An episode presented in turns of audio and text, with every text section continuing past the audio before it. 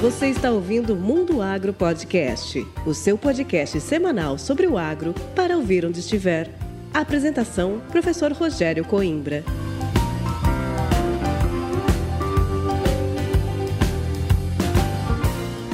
Está no ar mais um episódio do Mundo Agro Podcast, o seu podcast semanal sobre o agro para ouvir onde estiver. Eu sou o professor Rogério Coimbra e trago para você hoje um super bate-papo com a Dáfila Fagotti. A Dáfila é engenheira agrônoma formada pela Universidade Estadual de Londrina, a UEL, onde também defendeu o mestrado e doutorado em agronomia, com ênfase em manejo e conservação dos solos. Ela também possui pós-doutorado realizado junto com a Embrapa Soja na área de microorganismos voltados à inoculação e co-inoculação de soja. Atualmente, a Dáfila é gerente de produtos inoculantes na Rizobacter do Brasil. Mas antes de começar, eu tenho uma pergunta para te fazer. Você já compartilhou um podcast hoje?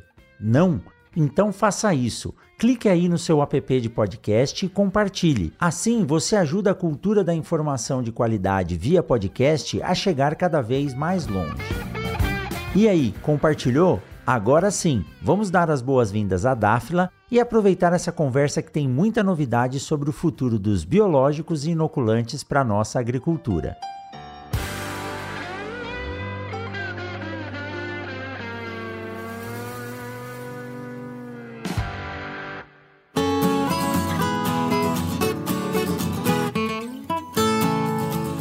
E hoje, nesse episódio, eu tenho a honra de trazer aqui no Mundo Agro Podcast a Dáfila Fagotti. Ela tem uma baita experiência na área da microbiologia e dos micro-organismos que são a favor da agricultura e tem um quê específico falando em tratamento de sementes. Dáfila, seja muito bem-vindo ao Mundo Agro Podcast. É um prazer estar aqui com você, professor Rogério. É um prazer falar para o público. Eu estou extremamente honrada de estar aqui hoje falando com vocês e vai ser uma honra. Não sou uma conhecedora profunda, né? A gente tenta todos os dias aprender um pouquinho mais. Então eu tenho um pouquinho de microbiologia no meu coração. eu gosto quando as pessoas são modestas, viu? Mas sabe sim, eu sei que você tem bastante experiência para compartilhar com a gente. Dáfila, eu acompanho aí você não só nas redes sociais, agora acho que a gente vai poder poder começar a se encontrar nas feiras, né? Presenciais novamente. A gente já tá podendo sair de casa de uma forma mais segura. E olha, essa área de microbiologia agrícola, eu falo que os biológicos, na verdade, para mim são a quarta revolução da agricultura. Eles têm um potencial enorme de nos ajudar em muitas coisas. E como a gente conversava aqui antes de dar o rec aqui começar a gravação, tem pessoas como a doutora Maria Ângela que trabalharam aí no desenvolvimento de tecnologias que hoje nós podemos dizer que potencializam e dão condição para o Brasil produzir soja sem a necessidade de adubos nitrogenados. E aí tem várias coisas que nós podemos falar, principalmente quando se coloca esse produto juntamente com a semente. Então, para começar esse, esse bate-papo aqui, eu queria conhecer eu e quem está nos ouvindo aqui agora um pouco mais da Dáfila. Como que você chegou nessa área de microbiologia agrícola? O que, que te despertou interesse por isso e fez você seguir essa carreira? Bom, professor, a microbiologia, como eu já disse, é minha paixão. Vou falar um, pouquinho assim do meu perfil. Normalmente eu costumo não seguir pelos caminhos tradicionais. Não é que eu não gosto, né? Porque o tradicional sempre também ele é necessário, mas eu costumo seguir por um caminho que eu gosto de ser mais inovador, mais desafiador. E desde sempre eu gostei de ciência. Desde criancinha, minha mãe comprava as revistas, super interessante para mim quando era pequenininha. Depois foi evoluindo, gostei muito de biologia na escola e quando eu fui fazer o vestibular. Aí, conversando com os professores do cursinho, será que faço biologia? O que, que eu faço? Faço agronomia. Um dos professores veio conversar comigo e falou assim: Ah, Dáfila, eu vejo você gosta muito né, de biologia, é uma carreira legal para você fazer uma graduação. Agronomia, ela é uma, uma carreira mais masculina, ela é mais difícil para uma, uma mulher. Deu, opa, como assim? Não é então tradicional? Diz que eu falo para você há mais de 20 anos atrás e que já existiam muitas mulheres na carreira do agro, né, na agronomia. Nesse momento que ele me fez um gatilho, não tive dúvida, e fui para fazer o curso de agronomia. No curso de agronomia, voltamos, né? Daí tem as disciplinas que todo mundo faz, os estágios, as mais tradicionais: fitopatologia, fertilidade, entomologia, que são segmentos da agronomia que são lindos de se estudar, mas a microbiologia de volta era um segmento não tradicional,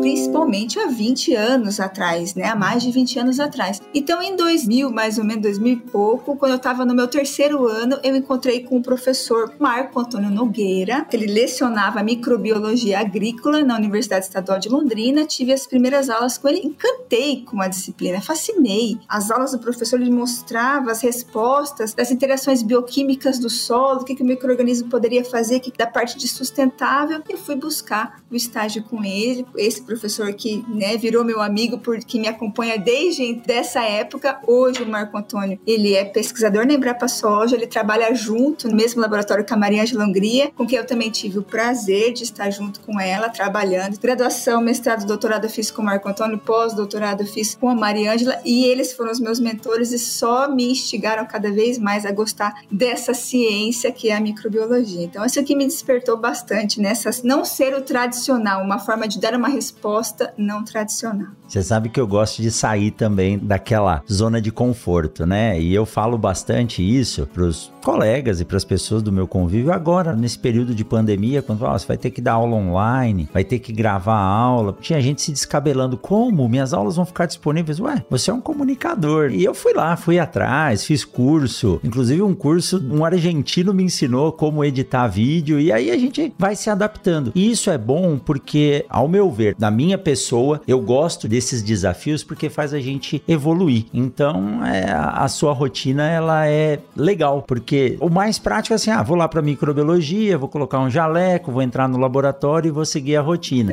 Quando alguém lhe falou, ó, oh, isso não é convencional, aí chamou sua atenção. Né? E trabalhar com a parte microbiológica é algo que me instiga demais porque é um serviço feito por milhões de micro-organismos, mas que tem um efeito tão grande, tão grande, Olha, eu já gravei aqui com a Mariângela, já gravei aqui também com a doutora Ieda, e elas falam bastante dessa interação do solo vivo. E a gente sabe que quando o solo torna-se novamente algo, uma estrutura dinâmica e não aquilo que a agricultura vinha fazendo ao longo do tempo, ele retribui de uma forma tão grata, mas tão grata. Eu conversava essa semana aqui com um colega dizendo: olha, produtividades de cento e poucos sacos de soja por hectare, os competidores da SESB, em ambientes onde tem índices de nematóide, por exemplo, altíssimos. E a produtividade é alta. Por quê? Porque o ambiente está em equilíbrio. Aquilo que poderia se tornar prejudicial num ambiente equilibrado não ocorre. Então, isso deve instigar, né, Dáfila? Na microbiologia, isso é algo que se estuda no dia a dia. Exatamente, exatamente. Inclusive, um dos ganhadores do SESB, conheço, ele fez uma reportagem com o último ganhador nacional e a microbiologia está também muito muito envolvida nesses processos, esse cuidado com a biologia do solo. Começou a se falar agora, né, dessa revolução microverde, como diz, né, a quarta revolução, e é cada vez mais o que a gente vem necessitando, né, que eu falo por mim também dos assistentes, daqueles que vão passar para o produtor o que ele precisa realmente saber dos cuidados que ele precisa ter com aquele solo para manutenção da microbiologia, porque muito daquele solo a gente desconhece, desconhece totalmente, como por exemplo exemplo, professor, estudos mostram que em uma grama de solo a gente tem bilhões de micro-organismos, equivale à população do planeta, mais ou menos. Imagina isso em uma grama de solo. Então é muito micro-organismo, existem muitas interações que nós, seres humanos, desconhecemos. Agora vem muita estudos, né, genoma, metagenoma, que está ajudando nesses conhecimentos, mas ainda assim o que a gente desconhece muito do que tem nesse solo. Eu gosto sempre de falar assim, para ficar fácil para o produtor, para explicar para o produtor, eu gosto de comparar com o ser humano. Então, para cada célula do ser humano, a gente tem vivendo com a gente uma célula microbiana. Então, a gente tem trilhões de células no nosso corpo. Praticamente, nós somos mais microbianos do que ser humano. Imagina. E tudo isso vivendo, a maioria deles no nosso intestino. Então, se a gente imaginar que o, o sistema sistema, o organismo, solo, planta, atmosfera é um ser humano e que ali na raiz, onde está a maior parte do microorganismo, é o seu intestino, ali desse organismo, que é onde vai ocorrer a absorção de nutrientes, as trocas, a gente tem que pensar que essa quantidade e essa diversidade microbiana é extremamente importante para a sobrevivência do ser humano e para a sobrevivência de um sistema agrícola. Então a gente precisa, e o que, que alimenta esse corpo, o ser humano, o que, que alimenta esse sistema solo-planta? O que a gente dá para eles de comer. Então a matéria orgânica, a diversidade vegetal, ela é necessária para a sobrevivência dessa diversidade microbiana. Ela é necessária para o ser humano. Se a gente tem que se alimentar bem para ter uma longevidade, esse sistema solo é a mesma coisa. Eu preciso alimentá-lo bem. Eu tenho que ter uma boa rotação. Eu preciso ter uma diversidade ali de uma cobertura para eu ter mais diversidade microbiana interagindo com a cultura posterior, com a soja que vai vir, com o milho que vai vir depois. Então isso é extremamente importante. Mas pensando que antes era tudo mata nativa e que tinha uma diversidade acima do solo, a gente tirou e colocou uma cultura, a chance de uma supressão microbiana crescer um patógeno é enorme. Então o que a gente tem que fazer? A gente tem que voltar, tentar voltar o mais diverso possível para diminuir essas pressões microbianas para evitar o surgimento de novos patógenos, os chamados ciclobiogeoquímicos do fósforo, do nitrogênio. Então, quanto mais diversidade a gente entra de entrega de cobertura de matéria orgânica, mais a gente vai ter um equilíbrio e evitar esses surgimentos de patógenos para as nossas grandes culturas. Você lembrou muito bem, viu, Dáfila, essa questão de falar como a mata sobrevive sozinha. A ciclagem constante de nutrientes. E tem muito nutriente no solo uhum. também que a gente não consegue observar na análise química de solo. E hoje nós estamos aqui em março de 2022, passando por uma situação delicada em termos de redistribuição de adubos no mundo. Então eu acho que a partir de agora nós vamos evoluir bastante como uma necessidade de entender como produzir de forma mais sustentável ainda do que a gente já faz. E eu acho que essa partícula pequenininha aí, que é o, o microorganismo, o microbiológico, vai nos ajudar muito, mas muito em relação a isso. E aí eu já encadeio essa fala numa pergunta para você. Se esses microorganismos já estavam no solo ou alguns nós trouxemos de fora, por que essa necessidade de reinocular todos os anos? Ele não consegue se manter sozinho lá? Imagina, voltando agora à mesma observação. Eu tenho bilhões de microorganismos convivendo naquele solo e fazendo trocas. Quando eu tenho um microorganismo que eu introduzo, né? Eu tenho uma, vamos colocar um exemplo que é o exemplo maior hoje que a gente tem do inoculante para soja, o bradisóbio na soja. Eu preciso inocular todos os anos, mas o bradisóbio já não está naquele solo. Quando eu tenho um ciclo de uma cultura específica para o inoculante para soja, eu tenho um ciclo de 100 dias, um pouco mais, dependendo da variedade, e depois os outros 265 dias daquele ciclo, o microorganismo está tendo interações com os outros microorganismos que estão no solo e ele necessita ali competir por matéria orgânica de volta. A matéria orgânica é importante para a manutenção do microorganismo no solo. Aquele bradisóbio que veio do inoculante, colocou naquele solo, multiplicou, a soja saiu daquele sistema, agora entrou outra cultura, ou às vezes não é o correto, ficou ali num, num solo, num pousio, esperando vazio. Aquele bradisóbio, ele começa a degradar a matéria orgânica para sobreviver, ter interações com outros micro-organismos do solo e começa a perder a sua eficiência em fixar nitrogênio. E a sua concentração, que eu tenho que concentrar em volta ali da radícula, da semente, quando ela está germinando, ela começa a diminuir também. Então é por isso que, para uma maior efetividade, a recomendação é inocular todos os anos. Não é que não vai funcionar aquele microorganismo que está no solo. Ele perde um pouco da sua eficiência, perde um pouco da sua eficiência, da sua concentração também. Ele até pode nodular, até pode, quando a raiz emitir a radícula, ela está encontrando, ela encontrou com o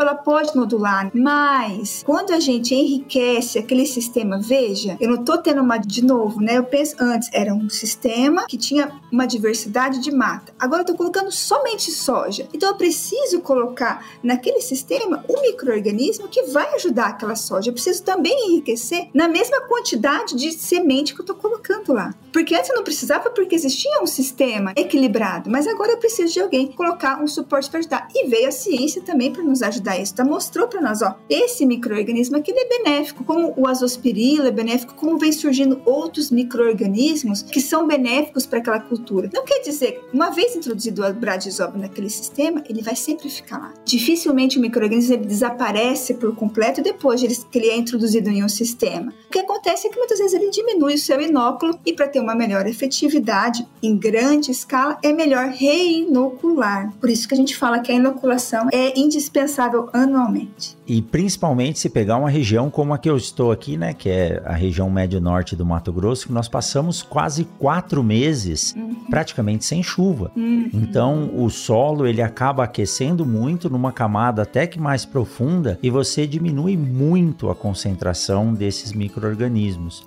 Enquanto você falava, eu lembrei aqui da doutora Mariângela, uhum. que ela disse que a inoculação com o Bradyrhizobium traz uma produtividade de oito sacas a mais. Uhum. Se você fizer então com as Azospirillum mais oito sacas, então eu acredito que o custo dessa inoculação seja bem menor do que esses oito sacos que você vai ter de benefício, né? Claro, claro. Deixa eu só fazer uma observação, professor. Não seria oito sacas, mas seria 8% a mais. A 8%. Perfeito. E quando faz a co-inoculação é 16, e dá 8% a mais ainda. E como diz a própria Maria Angela, eu gosto muito da palestra dela, ela fala: não é fácil, viu? Esses 8%. É muita coisa para o custo de um inoculante e para os milhões e bilhões de dólares que a gente economiza anualmente com adubação nitrogenada. Uma variedade de soja, um melhoramento de soja, para ele ganhar em produtividade, demora anos para ganhar 1% muitas vezes. E a gente está está falando que o uso de um inoculante barato, que representa ali às vezes nem meio por cento do custo de produtividade da soja, ele entrega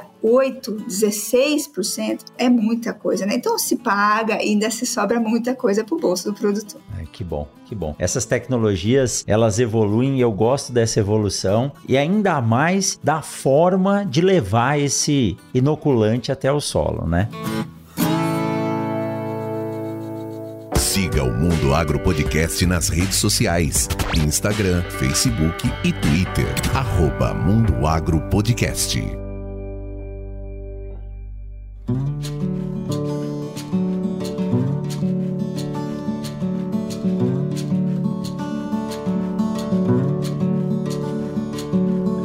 E Dáfila, falando dessa inovação, dessas tecnologias, como que se deu a evolução desse processo depois que se descobriu o Bradyrhizobium, o potencial dele de trazer aí uma quantidade grande de nitrogênio para o solo para que seja utilizado para uma cultura, fique como saldo para a próxima. E lá no início, esse inoculante ele não era colocado somente de forma líquida ligado à semente. Tinha uma outra forma, que ele era um sólido que tinha que misturar com água, fazia uma sujeira grande e a gente não sabia se ele se mantinha bem para poder entregar o que era prometido, né? Como que deu a evolução dessa tecnologia desses inoculantes. Exatamente isso. No início eram os inoculantes chamados turfosos, né? Que ainda tem hoje disponível no mercado. Lá na década, quando introduziu a soja no Brasil, foi a soja, a soja chegou no Brasil lá em 1908, 1800 e alguma coisa quase 1900. Depois, não, né, começou a ganhar um corpo mais comercial, teve, né, essa parte bem comercial lá na década de 70 pouquinho antes já tinha inoculantes para outras culturas, como por exemplo, estou falando aqui, Brasil e Argentina já tinha inoculantes para leguminosas forrageiras, alfafa, enfim. Era a base de turfa e a turfa não estéril. Então as indústrias de inoculante, elas inoculavam ou multiplicado, né, da bactéria específica para cada cultura, lembrando que existe bactérias que são, principalmente leguminosas, são simbióticas e são específicas para cada cultura. No caso da soja, são os brad, risóbio, hoje que a gente tem aqui no Brasil, são quatro diferentes cepas de Bradyrhizobium. Eles introduziam nessa turfa não estéreo. A turfa vem de uma jazida, né? Então isso é esgotável e é praticamente é matéria orgânica, fonte de ácidos úmicos, né? Então essa turfa, ela era vinha para as indústrias de inoculante lá, eles inoculavam esse inóculo dessa cepa, mexiam ali o saquinho com a turfa, deixavam aquilo se multiplicar, entregavam para o produtor. Isso lá na década de 70. Lá na década de 80, mais ou menos, começou a se esterilizar a turfa. Aí já começou a melhorar o inoculante, porque antes vinha com um pouco de contaminação dessa turfa, por mais ser uma fonte de uma jazida que não tem muito inóculo, né? Mas vinha com algum contaminante e começou a se esterilizar. Na década, no final da década de 80, surgiu uma revolução que foi o inoculante líquido. Nessa época, os pesquisadores não, mas o, bradisóbio ele precisa de um ambiente sólido, como a turfa para sobreviver. Ele não vai sobreviver no líquido. Você vai formular no líquido, ele vai passar alguns dias e vai morrer. Era assim que na época foi visto o inoculante líquido e depois de um tempo começou hoje em dia, por exemplo, aqui no Brasil é muito a porcentagem de uso de inoculante líquido chega a ser 80% e pouca coisa por inoculante turfoso. Então, virou-se o jogo que era muito turfa, hoje em dia é muito líquido. Isso foi na década de 80, mais ou menos. Eu sempre gosto muito dessa história porque a Isobacter foi a primeira empresa que surgiu com inoculante líquido no mercado, foi lá na Argentina, depois trouxe para cá para o Brasil, importando produto, primeiro por distribuição, depois com empresa própria. E logo depois disso, na década mais ou menos de 90, que começou falando de uma evolução de inoculante, na década de 90, que já tinha inoculante líquido, também começou a se fazer os pacotes com químicos. Os químicos até então também eram produtos sólidos, eram pós, e daí começou a se fazer pacotes com já começou a melhorar a formulação do inoculante líquido, que a turfa é mais difícil, mas o inoculante líquido você consegue melhorar aquela formulação, você consegue dar o de melhor para comer para aquela bactéria e ela aí ela tem uma melhor viabilidade. E essa formulação líquida começou a se tornar mais compatível com esses químicos que começaram também a sair líquidos no mercado. Então aí começaram a sair os primeiros packs de produto químico com produto biológico, inoculante já na década de 90. Depois disso começou a evolução dos produtos. Daí veio veio produtos inoculantes com pré-inoculação, inoculantes mais resistentes, porque aí começou a perceber que o produtor tratava, mas ele não tratava e plantava logo em seguida. Às vezes ele passava alguns dias ali que não deu para plantar. E daí começou a ver, opa, pera lá, vamos ver que essa formulação tá melhor, essa aqui tá mais resistente. Começou a surgir as tecnologias de osmoproteção, que a gente fala que são as bactérias mais tolerantes, né, a um estresse hídrico, ao contato com químico. E depois disso veio os inoculantes com bioindução, inoculantes já preparados para uma inoculação, depois vem inoculantes industriais, que hoje a gente já tem no mercado. No meio disso começou a surgir outros micro-organismos, outras bactérias nessa evolução do uso de inoculante que saiu lá de uma turfa simples, chegando numa tecnologia que pode aguentar em volta de uma semente por muitos dias. Hoje, aqui no Brasil a gente tem inoculantes que vão mais de 60 dias de pré-inoculação. E no meio disso começou a aparecer inoculantes à base de pseudomonas, inoculantes à base de bacilos e seus subgêneros, né, as ospirilo e seus subgêneros, e não só para a cultura da soja. A cultura da soja virou uma vitrine no mundo. Você fala assim, nossa, como o Brasil pode ter um custo menor? Os Estados Unidos com inveja de nós, né? Como o Brasil pode ter um custo de produção mais baixo, não colocar adubo nitrogenado para uma das principais culturas, né, do mundo de produção, enfim. E aí começou a surgir e cada vez mais o produtor está usando cada vez mais esses novos inoculantes inoculantes que vem surgindo e eu acredito que vai surgir muito mais, né? A ciência cada vez descobre micro-organismos novos, dessa pontinha de iceberg que os pescadores falam que de baixo a gente não conhece nada ainda do mundo da microbiologia. Eu acredito que está cada vez mais desbravando esse mundo e surgindo cada vez mais inoculantes novos no mercado. Isso é bom, que se descubram muitos mais. Dáfila, uma coisa que eu sempre tenho curiosidade, e você citou aí, são os mecanismos de proteção para esses micro-organismos, né? Uhum. É uma estrutura muito delicada, embora seja uma estrutura de resistência, principalmente quando ele é produzido e veiculado através de um líquido. Uhum. É, como que se dá, ou, é, lógico, talvez você não possa passar a receita, mas quais são os produtos, o que, que protege essas bactérias para que elas possam ter longa vida? Daqui a pouco eu vou perguntar para você de TSI, que é uma parte que eu gosto bastante, sei que você também gosta, uhum. mas antes da gente falar do tratamento de sementes industrial e as bactérias ILL, como que é esse processo? São produtos que são colocados ou são bactérias, micro-organismos mais resistentes que permitem que ele permaneça ali na semente por mais tempo sem perder a viabilidade? Isso é a grande dúvida que tem da pesquisa, quando surgiu isso. Nossa, mas da mesma forma, eu sempre falo que são hitos, são marcos da história. Da mesma forma que surgiu que a turfa funcionava, o inoculante líquido não, agora começou, ah, será que esse inoculante ele vai sobreviver? Será que funciona ou não funciona? Então a gente já está passando por esse marco, as, as empresas estão mostrando que os inoculantes longa vida funcionam. Começaram ali com poucos dias de pré-inoculação e hoje estão com uma escala muito maior. Essa janela entre o tratamento e o plantio está bem maior. E a tecnologia de osmoproteção, que é a proteção da água dentro da bactéria, ela não é uma tecnologia, só são várias tecnologias envolvidas.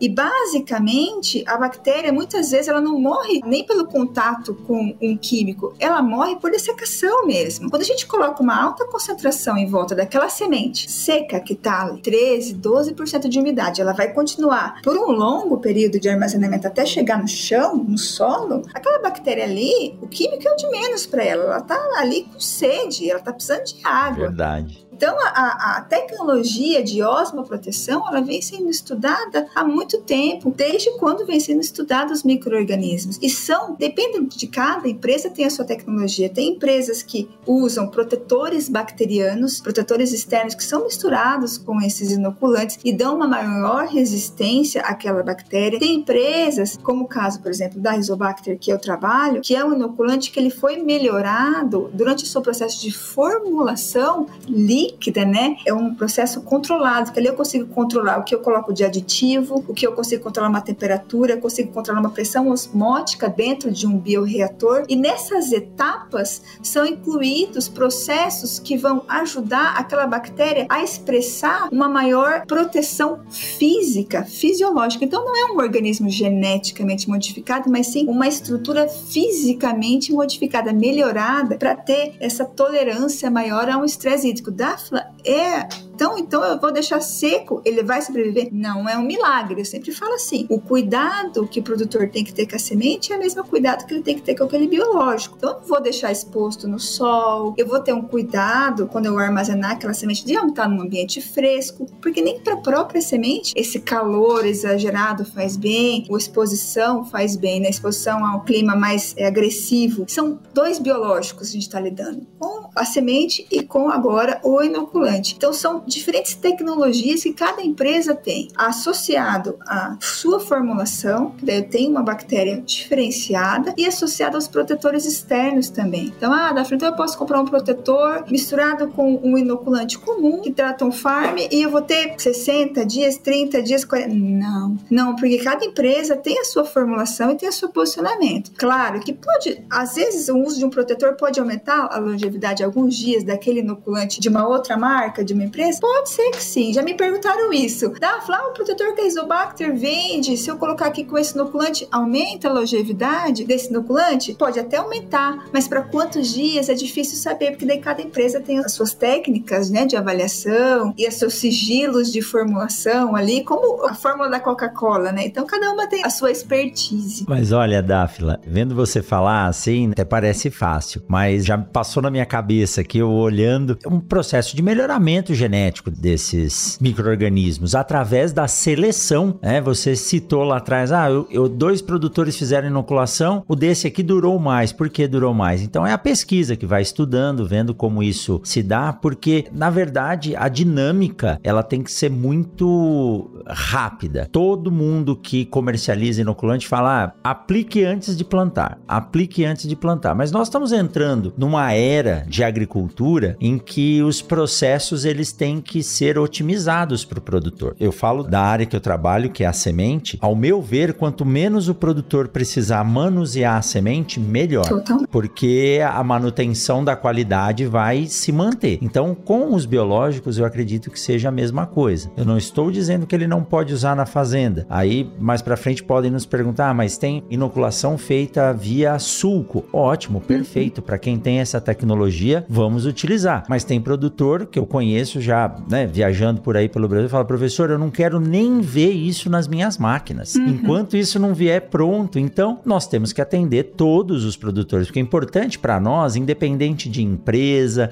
independente de produtor, é o sistema de produção. O sistema de produção tem que se servir das tecnologias. Então, aí a indústria tem que começar a pensar: eu tenho que atender o produtor que quer via semente, eu tenho que atender o produtor que quer usar o bico lá com jato dirigido. Então, o meu produto tem que ter uma qualidade, uma resistência maior. Deve ser muito interessante entender como foi esse processo de evolução, mais do que entender esse processo, é ver hoje, né? Isso que você citou, dos americanos ficarem enciumados, né? E quando você sai do Brasil, quando você fala, olha, eu moro ou trabalho ali na região do Mato Grosso ou do uhum. Paraná, eles falam, nossa, como é que vocês fazem duas, três safras? Vocês não usam nitrogênio mesmo para soja? Não usa, uhum. usa. Isso foi uma tecnologia muito bem desenvolvida que, que, como eu disse lá no começo, viabilizou se produzir a soja hoje. Porque se o produtor tivesse que adubar com nitrogenados a soja, não seria economicamente viável para nós, né? Com certeza, com certeza. E essas tecnologias, eu sempre gosto de deixar fácil para o produtor entender. Pensa como tudo avança, né? Tudo muda. Então, antes era trator e plantou. O produtor está muito acostumado com isso. Mas, voltando a falar, né, a comparação com o ser humano. Há muito tempo atrás a gente tinha uma longevidade, né, um tempo de vida menor. Hoje, a gente com a melhora da nossa vida, do nosso cuidado com a saúde, com a alimentação, a gente tem uma longevidade de vida maior. É a mesma coisa que acontece com as tecnologias dos produtos. Então, foi melhorias na formulação, não só de um aditivo, mas também no próprio insumo,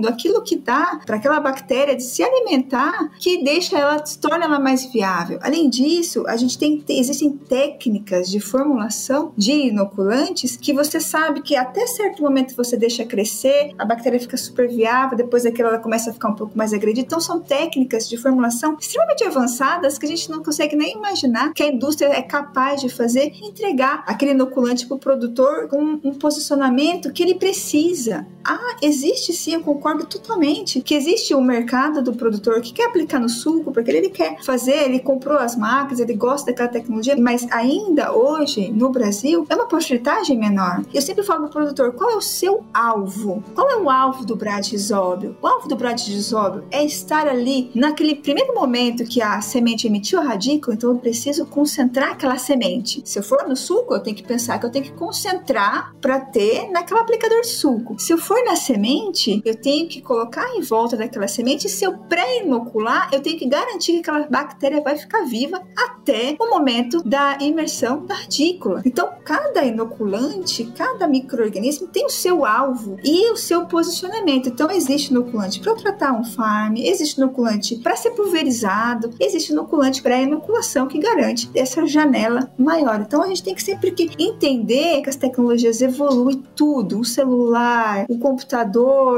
um fertilizante e um inoculante, a parte do biológico também. Então, a gente está entendendo, está absorvendo mais isso hoje. Está tendo um mercado bem interessante. E essa, que você falou, professor, isso é muito, muito, que eu vejo isso para futuro mesmo, é que o produtor, o que, que ele quer? Ele quer segurança da qualidade dos produtos que ele está comprando, afinal de contas, ele está gastando com aquele, então ele, ele quer segurança, não só operacional para o operador que está mexendo com o tratamento químico, com a, a semente que ele está pagando super caro pelaquela, né, super caro, pagando pelaquela genética, pelos insumos que estão sendo colocados. Então ele quer segurança, ele quer comodidade, ele quer é, facilidade e ele quer cada vez mais o tempo está mais curto, as janelas de plantio estão mais curtas. Então se eu dificultar a operação do plantio, eu vou ter uma menor adesão. Isso muitas vezes a adoção de um biológico, o produtor às vezes ele acha que pode atrapalhar o uso de um biológico, pode atrapalhar o seu plantio, né, a sua lavoura ali, porque não pelo o produto em si, pelo que ele entrega, mas às vezes ele pode atrapalhar na forma de aplicação. Isso diminui um pouco a adoção dos biológicos, mas isso está mudando. Que joia! Essas tecnologias elas vêm para ficar. E Dáfila, você tocou num ponto aí que eu gosto de defender bastante. Cada operação a menos na fazenda para o produtor é uma vantagem, porque não é fácil. Quando a gente chega na fazenda, ah, vou falar para você de semente, tudo bem? Eu acordo falando de semente, passo o dia falando de semente, vou dormir falando de semente. Você provavelmente, né, faz isso com a parte de inoculantes. Agora o produtor não, ele tem mil e uma coisas para fazer, então ele não consegue dedicar tempo àquilo. Uhum. De forma, não é que dedicar tempo, mas ele não consegue às vezes se aprofundar por falta de tempo mesmo. Então cabe a nós levar essa informação de forma adequada para o produtor ou essa tecnologia. Então eu defendo que cada operação a menos que o produtor faça na fazenda, melhor, porque se ele tiver que receber lotes de sementes para tratar, inocular, co-inocular, colocar lá um micronutriente, são tantas operações que aquilo se torna maçante para ele. No final ele fala: "Faz logo isso aí do jeito que dá e vamos plantar e pronto". Então, agora eu vou perguntar para você desse processo que aí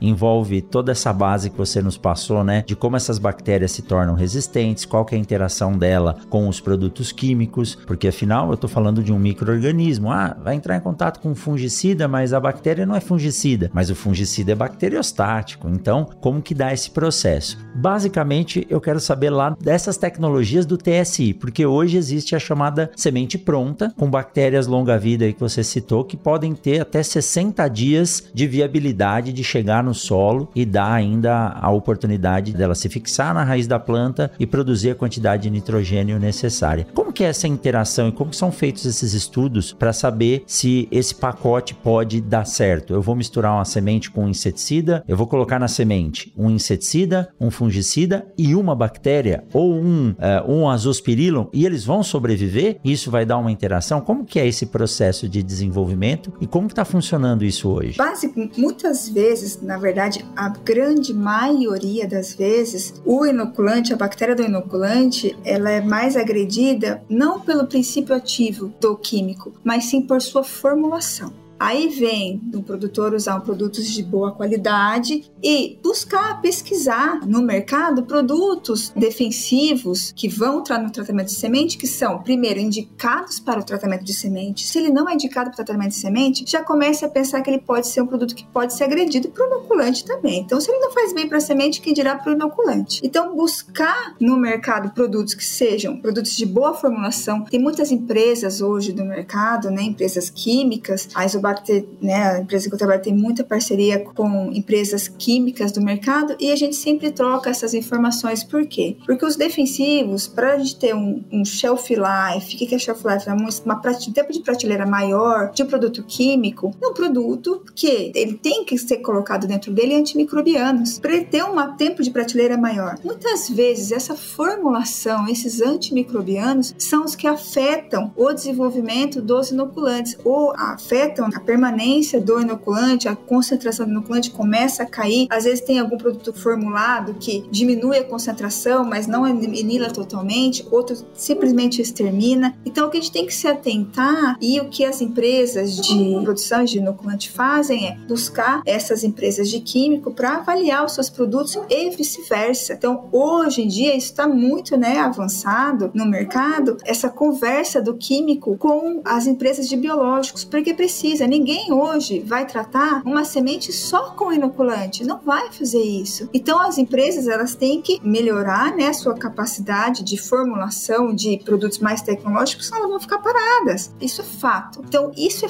fácil de ajustar para uma empresa de defensivo químico. Quando ela está criando um produto novo no mercado, ela entrega a sua formulação para uma empresa de biológico, ok, esse aqui não é tão não é tão compatível. Vamos talvez seja esse composto e assim ela vai ajustando a sua formulação, porque de volta muitas vezes não é o princípio ativo, é a formulação que é incompatível. Isso pode totalmente ser melhorado. Por quê? Porque assim como nós, seres humanos, e como qualquer outro ser vivo biológico, ele é tolerante a alguns antimicrobianos, os que podem ser usados. Então, eu posso usar com um inoculante e um defensivo, aquele defensivo ter antimicrobianos que sejam tolerantes àquele inoculante, tá certo? E o mais importante de tudo, professor, o produtor deve ter sempre em mente que o tratamento ele deve ser um sequencial e nunca uma mistura química. Então, não é recomendado, isso diminui drasticamente a viabilidade de um biológico, todos em geral, não estou falando só do BRAD, só do ASO, todos os biológicos em geral, a mistura química, eu estou num tanque, num tratamento lá, o produtor lá na fazenda, ele pega aquele tanque de tratamento químico, mistura com o biológico, mistura tudo ali e aplica na semente. Isso não é recomendado de forma alguma. A recomendação é sempre fazer um tratamento sequencial, que seja seco, quando eu trato a semente, depois eu volto a retratar. Não é muito legal para a semente isso, porque eu volto, né, a bater aquela semente, eu posso danificar o tegumento, ou eu faço o sequencial úmido, que é o que a indústria faz. Então eu trato com químico, em seguida eu trato com biológico. Nossa, dá, mas tá misturando. Ali, você tá falando que dá para fazer a mistura do biológico com químico, mas não no mesmo tanque, né? E que vai ficar por um período de tratamento. Eu estou colocando uma concentração de um inoculante que é muito concentrado hoje no mercado, com uma concentração menor de um defensivo por cada semente e eu misturo os dois depois numa sequência. Então isso é muito mais amigável para o inoculante, para qualquer biológico, do que fazer essa mistura química inicial. E sempre buscando produtos do mercado que a gente conhecidamente é mais amigo dos inoculantes. Então as empresas normalmente hoje, as empresas soltam uma lista, ah, esse aqui é compatível, esse não é compatível. Busca o produtor, os canais de distribuição e a própria sementeira, eles já usam produtos que são mais compatíveis com do defensivo com o biológico. Olha que legal, Dáfila, não basta ter um produto bom, ele tem que ser bem utilizado uhum. e também bem aplicado. Então o que você falou aí, eu quero, vou reforçar aqui. Não basta ter uma boa bactéria, um bom bradyrhizóbio, um bom azospirillum. Ele tem que ser primeiro lugar ser testado com os químicos que ele vai ser utilizado. Então essas parcerias, e isso me lembra, sabe o que? Me lembra a indústria de tecnologia na agricultura. Uhum. Hoje a pessoa não pode fazer um GPS para uma fábrica de trator só se ele não conversar com o GPS da colhedora, por exemplo. Senão, né, eles não vão conseguir compartilhar os mapas. A mesma coisa entre químicos e biológicos. As indústrias têm que se comunicar, elas têm que ter essa interação para que possam juntas aí estar na mesma semente. E outra coisa que você falou que é muito importante é a forma de colocar esse produto na semente. Aqui eu vou chamar a atenção de um grande parceiro nosso, né, uma indústria que é parceira do Mundo Agro Podcast, que é a Momesso. A Momesso desenvolve aí equipamentos, eles têm lá o Centro de Excelência Momesso, que estuda exatamente isso, qual que é a melhor forma de colocar o produto na semente. Aí você citou, né, os equipamentos em batelada ou os equipamentos de fluxo contínuo. São equipamentos que são desenvolvidos com baita de um investimento em pesquisa para colocar a dose correta na ordem correta da semente. Então, o produtor pode fazer isso na fazenda? Pode, mas ele precisa de um equipamento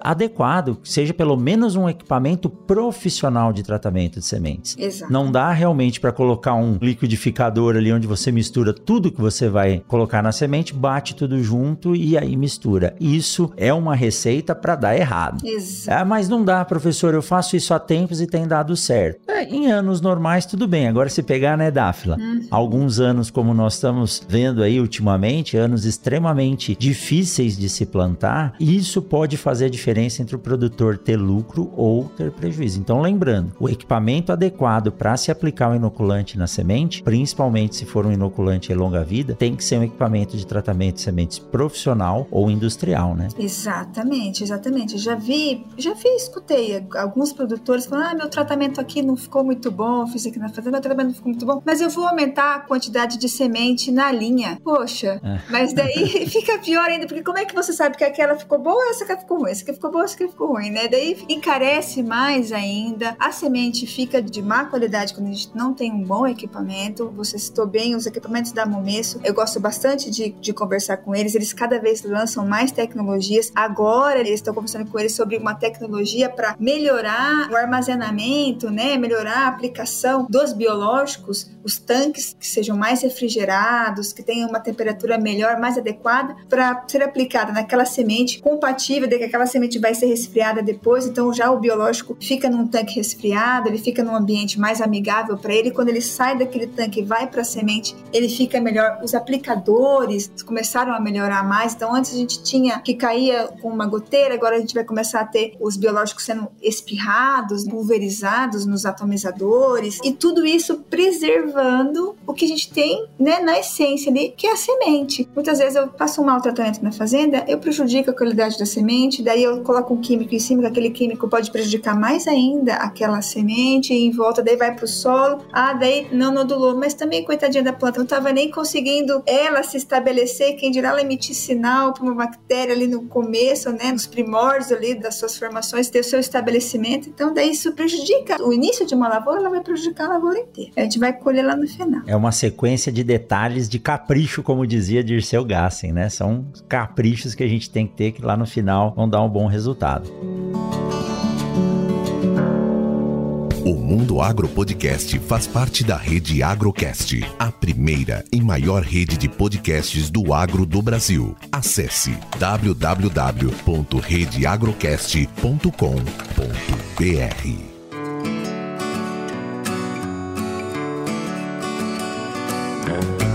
E Dáfila, ó, vou falar para você, sempre que vem alguém aqui, né, que tá trabalhando com algumas inovações, eu gosto de tentar tirar alguma coisa aí pro futuro, né? Uhum. Além de perguntar para você o que você vê pro futuro dos inoculantes, dos micro-organismos, vocês têm alguma novidade aí para ser lançada, alguma coisa que já dá para contar em primeira mão aqui pros, pros ouvintes do Mundo Agro Podcast?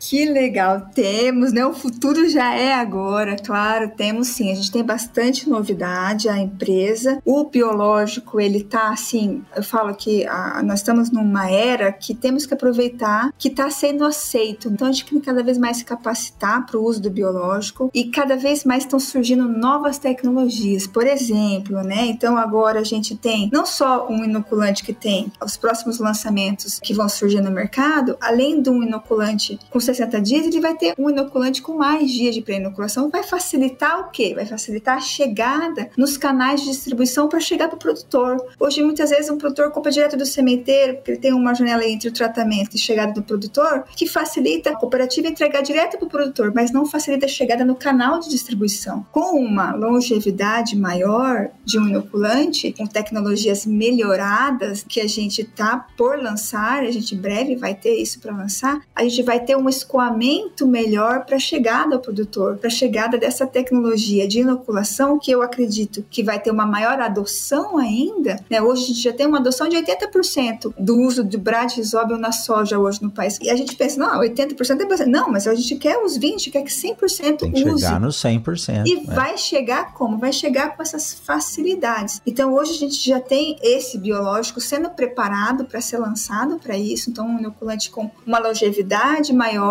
uma dosagem. Então os produtos para terem, terem boa adoção, eles precisam também ter uma dose mais aceitável para o tratamento de semente. Produtos com alta dose, ok, eu entrego uma concentração ali de inoculante, mas eu posso prejudicar o tratamento daquela semente, eu posso encharcar demais ela. Então, produtos com uma dose mais ajustada, uma baixa dose, são mais aceitos também. Então, tudo isso está vindo como uma novidade para o futuro. E além disso, além do inoculante Brad Rhizobium, está vindo também outros inoculantes para o tratamento de semente. O que, que a gente está conversando mais hoje? O que, que vai faltar no mercado fertilizante? Então, o futuro é trazer micro-organismos multifuncionais que entreguem não só o nitrogênio, mas entreguem fósforo, entreguem outros nutrientes. Então, para as próximas campanhas, seguramente a gente vai trazer para o mercado inoculantes à base de pseudomonas, por exemplo, que solubilizam fósforo e entregam para a soja. Da época da minha graduação lá, mais de 20 anos, a gente escutava isso, que as agidas de fósforo eram esgotáveis, que a gente precisa melhorar essa disponibilidade de fósforo no solo e agora está chegando esses inoculantes base de pseudomonas, base de bacilos, enfim, a pseudomonas ela é um microorganismo muito conhecido na entrega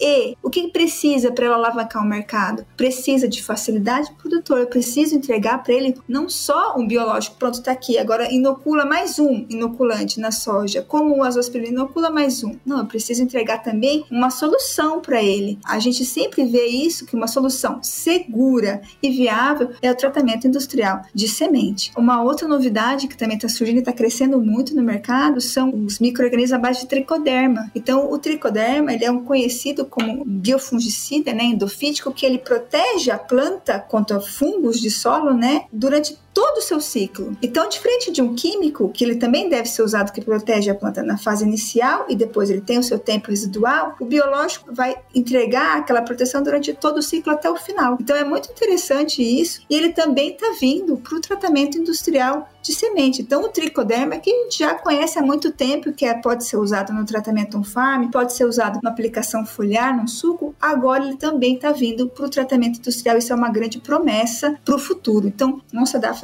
tanto biológico que a gente vai colocar em volta dessa semente, né? Mas veja, pessoal, aí a cada vez vai melhorando essas formulações, elas vão entregando menos dose e vão entregando mais biológicos mesmo. É para isso que a indústria, que a pesquisa está sendo feita. Que lembrem que aquela diversidade microbiana, lembra do solo de mata que tinha uma diversidade e a matéria orgânica é importante? A diversidade do uso de inoculantes para as culturas, não só para soja, mas para milho, trigo, arroz, ela é importante. A gente enriquecer esse sistema com esses inoculantes, com esses microbiológicos princípios de bioproteção, de bionutrição. E pensem que o biológico, ele entrega para a planta durante todo o seu ciclo. Então, diferente de um fertilizante que entrega fósforo, nitrogênio ali naquele pontual, no início ou depois de uma cobertura, o biológico ele vai estar entregando durante todo o ciclo de uma cultura. Então, ele foi feito para ser usado para otimizar fertilizantes, otimizar o uso de um defensivo químico. Então, esses microbiológicos eles têm que ser bem utilizados e a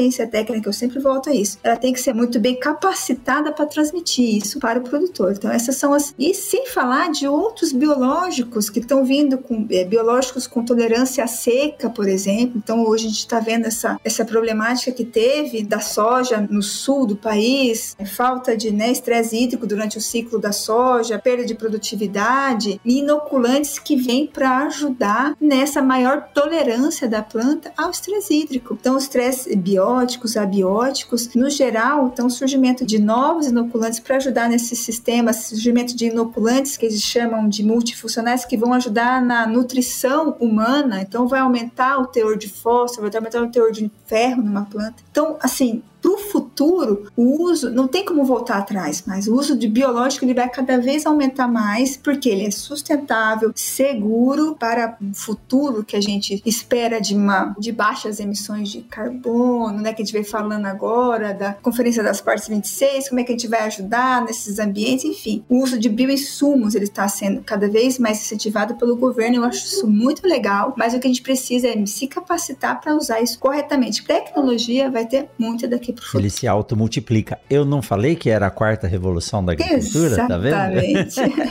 Eu fico empolgado aqui. Você imagina, Dáfila, nós estamos vivendo essa questão agora, talvez, da, da falta de nutrientes, né? uhum. né? Pra falta de fertilizantes. Imagina se esses 20% que você disse que não inoculam, começarem a inocular e sobrar 10 quilos de nitrogênio para cada um desses 20% uhum. aí dos 40 milhões de hectares que são plantados com soja no Brasil. Pronto, já é uma economia enorme na necessidade e na demanda desses produtos. Que joia, viu? Exato. Eu me empolgo, a gente nem percebeu e o tempo passou rápido, né? Quando o assunto é bom e o papo é interessante, a gente nem vê o tempo passar. E olha aí, quem ficou com a gente até agora ouviu essas novidades que estão por vir aí. Comecem a estudar, comecem a pesquisar, porque quem não colocar essas coisas dentro da fazenda vai ficar para trás. Vai ficar para trás de duas formas, viu, Dáfila? Ou vai ficar para trás porque o vizinho está utilizando e ele não, ou vai ficar para trás porque o custo uhum. vai ser tão alto alto, né, ao ponto de inviabilizar a produção naquela área. E nós já vimos muitos produtores aí que realmente chegaram no fundo do poço para depois entender como a tecnologia pode lhes ajudar. Dáfila, que delícia conversar sobre um assunto que eu gosto. Tenho trazido aqui muitas pessoas, doutora Mariângela, doutora Ieda, uma galera para falar sobre essa revolução aí dos biológicos e você mais uma contribuindo com, com essa informação. Eu tenho certeza que quem ficou até agora está gostando e gostou bastante desse bate-papo. Mas antes de finalizar, Dáfila, eu quero que você nos passe aí o seu contato ou o contato da Rizobacter. Para quem ficou com alguma dúvida, se puder entrar em contato com você, como é que faz? Bom, o meu contato é de WhatsApp, não tem problema nenhum, pode me chamar, a gente sempre tira as dúvidas, é 43, sou de Londrina, 43 991453235. Minha rede social, Facebook não tenho, mas Instagram eu tenho, LinkedIn eu também tenho, então Dáfila Fagote, vocês vão me encontrar tanto no Instagram Instagram quanto no LinkedIn. Da empresa também tem bastante novidades surgindo. Tudo isso que eu falei para vocês agora vai sendo postado nas nossas redes sociais. Da Rizobacter, rizobacter.com é o site da empresa. Rizobacter Brasil do LinkedIn, Rizobacter Brasil no Instagram. Nossas redes sociais são fáceis de encontrar. Vocês podem digitar Rizobacter nas buscas das redes sociais e já vão encontrar a empresa. A Rizobacter ela é global, então vocês vão encontrar Rizobacter Argentina, Rizobacter Latinoamérica, Rizobacter Rizobacter Europa e a Rizobacter Brasil faz parte dessa estrutura que a Rizobacter tem hoje de expandir biológico pelo mundo e eu faço, eu tenho muito orgulho de participar disso daí. Que joia, que joia. Dáfila, muito obrigado por esse super bate-papo. Espero que você volte aqui sempre que tiver alguma novidade. E espero que agora a gente possa se encontrar presencialmente nas feiras por aí, né? Esse ano aqui já tenho convite, estarei em várias. A primeira é a Show Safra aqui na BR-163. E espero que a gente possa se encontrar, tirar uma foto junto e bater um papo. Muito obrigado, viu, Dáfila? Com certeza. Professor, o prazer foi todo meu. Espero que vocês tenham aproveitado as informações. Alguma coisa que ficar em dúvida, pode chamar chamar, a gente está sempre à disposição. Muito obrigada mesmo de coração de ter participado desse podcast e sucesso para você, professor, que está sendo muito bastante divulgado esse trabalho muito bonito. Hoje eu escuto professores falando, eu escuto produtores, eu escuto pesquisadores, consultores falando do seu desse trabalho do Mundo Agro Podcast, está sendo muito bem feito.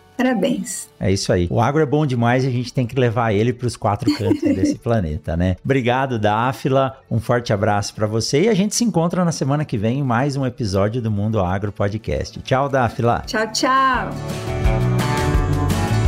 Você acabou de ouvir o Mundo Agro Podcast, o podcast semanal sobre o agro disponível na sua plataforma de áudio preferida. Siga o Mundo Agro Podcast no Spotify ou na Amazon, assine no Apple Podcast e se inscreva no Castbox ou no Google Podcast. E favorite no Deezer, assim você receberá uma notificação a cada novo episódio publicado. Eu sou o professor Rogério Coimbra e encontro você na semana que vem em mais um episódio do Mundo Agro Podcast.